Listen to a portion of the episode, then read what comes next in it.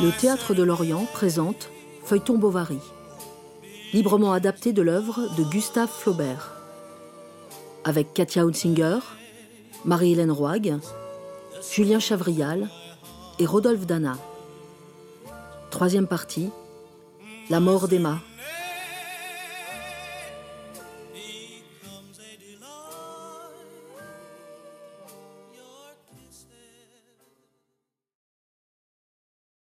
En vertu de la dette, en forme exécutoire d'un jugement.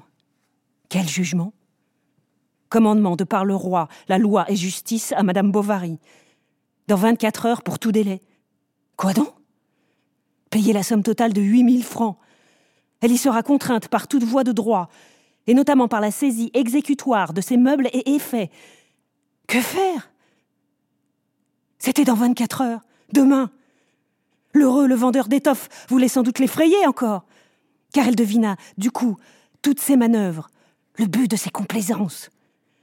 Ce qui la rassurait, c'était l'exagération même de la somme. Cependant, à force d'acheter, de ne pas payer, d'emprunter, de souscrire des billets, puis de renouveler ces billets, qui s'enflaient à chaque échéance nouvelle, elle avait fini par préparer au sieur l'heureux un capital qu'il attendait impatiemment pour ses spéculations. Vous savez ce qui m'arrive? C'est une plaisanterie sans doute Non. Comment cela? Pensiez-vous, ma petite dame, que j'allais jusqu'à la consommation des siècles être votre fournisseur et banquier pour l'amour de Dieu? Il faut bien que je rentre dans mes frais, soyons justes. Huit mille francs? Ah, bah tant pis, le tribunal l'a reconnu, il y a jugement, on vous l'a signifié. D'ailleurs, ce n'est pas moi, c'est Vinsart. Est-ce que vous ne pourriez. Oh, rien du tout. Mais. Enfin, cependant, raisonnons. À qui la faute? Tandis que je suis moi bûché comme un bœuf, vous vous repassez du bon temps. Ah, pas de morale. Ça ne nuit jamais. Elle fut lâche. Elle le supplia. Et même elle appuya sa jolie main blanche et longue sur les genoux du marchand. enfin, laissez-moi donc. On dirait que vous voulez me séduire. Vous êtes un misérable. Oh, oh, oh, comme vous y allez. Je ferai savoir qui vous êtes.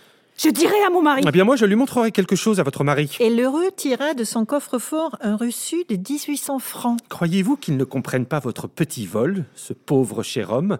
Elle s'affaissa, plus assommée qu'elle n'eût été par un coup de massue.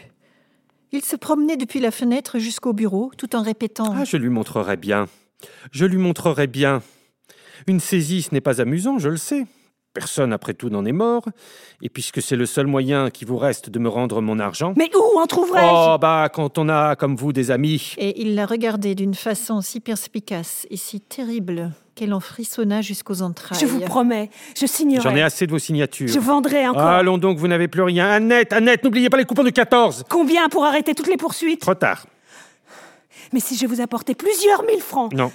Le quart de la somme Non. Le tiers Non. Presque tout Non, c'est inutile. Il la poussait doucement vers l'escalier. Je vous en conjure, monsieur Lheureux, quelques jours encore Elle sanglotait. Oh, allons bon des larmes Vous me désespérez Je m'en moque pas mal, Annette, les coupons cria-t-il en refermant la porte. Elle se demandait tout en marchant. Que vais-je dire? Par où commencerai-je? Et à mesure qu'elle avançait, elle reconnaissait les buissons, les arbres, les joncs marins sur la colline, le château là-bas. Elle se retrouvait dans les sensations de sa première tendresse, et son pauvre cœur comprimé s'y dilatait amoureusement. Un vent tiède lui soufflait au visage, la neige, se fondant, tombait goutte à goutte des bourgeons sur l'herbe. Elle entra, comme autrefois, par la petite porte du parc, puis arriva à la cour d'honneur que bordait un double rang de tilleuls touffus. Ils balançaient en sifflant leurs longues branches. Les chiens aux chenilles aboyèrent tous, et l'éclat de leur voix retentissait sans qu'il parût personne. Elle monta le large escalier droit, à balustre de bois, qui conduisait au corridor pavé de dalles poudreuses où s'ouvraient plusieurs chambres à la file. Celle de Rodolphe était au bout, tout au fond, à gauche. Quand elle vint à poser les doigts sur la serrure, ses forces subitement l'abandonnèrent. Elle avait peur qu'il ne fût pas là, le souhaitait presque, et c'était pourtant son seul espoir, la dernière chance de salut. Elle se recueillit une minute, et retrompant son courage au sentiment de la nécessité présente, elle entra. Il était devant le feu, les deux pieds sur le chambranle en train de fumer une pipe. Tiens, c'est vous. Oui, c'est moi. Je voudrais, Rodolphe, vous demander un conseil. Vous n'avez pas changé. Vous êtes toujours charmante. Oh, ce sont de tristes charmes, mon ami, puisque vous les avez dédaignés. Alors, il entama une explication de sa conduite, s'excusant en termes vagues, faute de pouvoir inventer mieux. C'était un secret, d'où dépendait l'honneur et même la vie d'une troisième personne. Elle se laissa prendre à ses paroles, plus encore à sa voix, et par le spectacle de sa personne, si bien qu'elle fit semblant de croire, ou crut-elle peut-être, au prétexte de leur rupture. N'importe. J'ai bien souffert. L'existence est ainsi. A-t-elle du moins été bonne pour vous depuis notre séparation? Oh, ni bonne, ni mauvaise. Il aurait peut-être mieux valu ne jamais nous quitter. Oui, peut-être. Tu crois? Oh Rodolphe, si tu savais. Je t'ai bien aimé. Ce fut alors qu'elle prit sa main, et ils restèrent quelque temps les doigts entrelacés, comme le premier jour, au comice. Par un reste d'orgueil, il se débattait sous l'attendrissement. Mais s'affaissant contre sa poitrine, elle lui dit Comment voulais-tu que je vécusse sans toi? On ne peut pas se déshabituer du bonheur. J'étais désespérée, j'ai cru mourir. Je te conterai tout cela, tu verras. Et toi Tu m'as fui. Car depuis trois ans, il avait soigneusement évité, par suite de cette lâcheté naturelle qui caractérise le sexe fort. Et Emma continuait, avec des gestes mignons de tête, plus câlines qu'une chatte amoureuse. Tu en aimes d'autres, avoue-le. Ah, je les comprends, va. Je les excuse. Tu les auras séduites comme tu m'avais séduite. Tu es un homme, toi. Tu as tout ce qu'il faut pour te faire chérir. Mais nous recommencerons, n'est-ce pas? Nous nous aimerons. Tiens, je ris, je suis heureuse. Parle donc. Elle était ravissante à voir, avec son regard où tremblait une larme comme l'eau d'un orage dans un calice bleu. Il la tira sur ses genoux, lui, lui caressait du revers de la main ses bandeaux lisses, où, dans la clarté du crépuscule, miroitait comme une flèche d'or un dernier rayon du soleil. Elle penchait le front, il finit par la baiser sur la paupière, tout doucement, du bout de ses lèvres. Mais. Mais tu as pleuré? Pourquoi? Elle éclata en sanglots. Rodolphe crut que c'était l'explosion de son amour. Comme elle se taisait, il prit ce silence pour une dernière pudeur. Ah. Pardonne-moi, je, tu es la seule qui me plaise. J'ai été imbécile et, méchant. Je t'aime. Je, je, je t'ai toujours aimé. Qu'as-tu? Dis-le donc. Et il s'agenouillait. Eh bien, je suis ruiné, Rodolphe. Tu vas me prêter trois mille francs. Mais. Mais. Tu sais que mon mari avait placé toute sa fortune chez un notaire. Le notaire s'est enfui. Nous avons emprunté. Mais aujourd'hui, faute de trois mille francs, on va nous saisir. C'est à présent, à l'instant même. Et comptons sur ton amitié. Je suis venue. Ah, c'est pour ça qu'elle est venue. Je ne les ai pas, chère madame. Et il ne mentait point. Il les eût tu qu'il les aurait donnés, sans doute, bien qu'il soit généralement désagréable de faire de si belles actions. Une demande pécuniaire de toutes les bourrasques qui tombent sur l'amour étant la plus froide et la plus déracinante. Tu ne les as pas. Tu ne les as pas. J'aurais dû m'épargner cette dernière honte. Tu ne m'as jamais aimé. Tu ne vaux pas mieux que les autres. Rodolphe l'interrompit, affirmant qu'il se trouvait gêné lui-même. Je te plains. Oui, considérablement.